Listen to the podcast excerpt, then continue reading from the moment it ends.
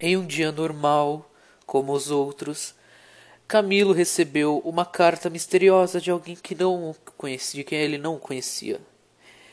É, Camilo leu a carta e logo perguntou para Rita, e logo falou para Rita que eles teriam que ir antes que contassem tudo, o, tudo para Vilela sobre eles dois.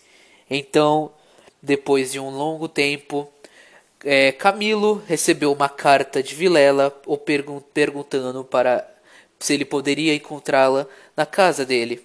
Neste momento, Camilo foi correndo e achou um colcheiro que levaria para a casa de Vilela o mais rápido possível. Nisso, na corrida contra o tempo, é, Camilo e o colcheiro encontraram uma uma charrete caída. Então o cocheiro perguntou se deveria fazer outro caminho.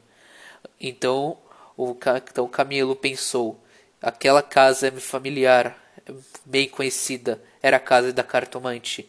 Então Camilo foi até a casa de cartomante perguntar o que iria acontecer se ele fosse ver a Vilela.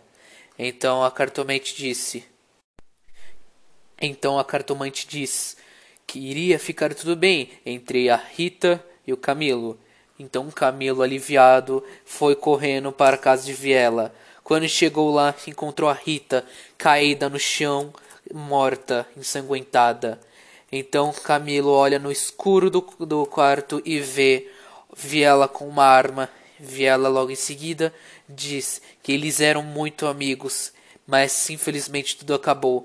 Então Viela dá um tiro em Camilo e Camilo morre ao lado de sua amada. Esse é o final do livro de A Cartomante.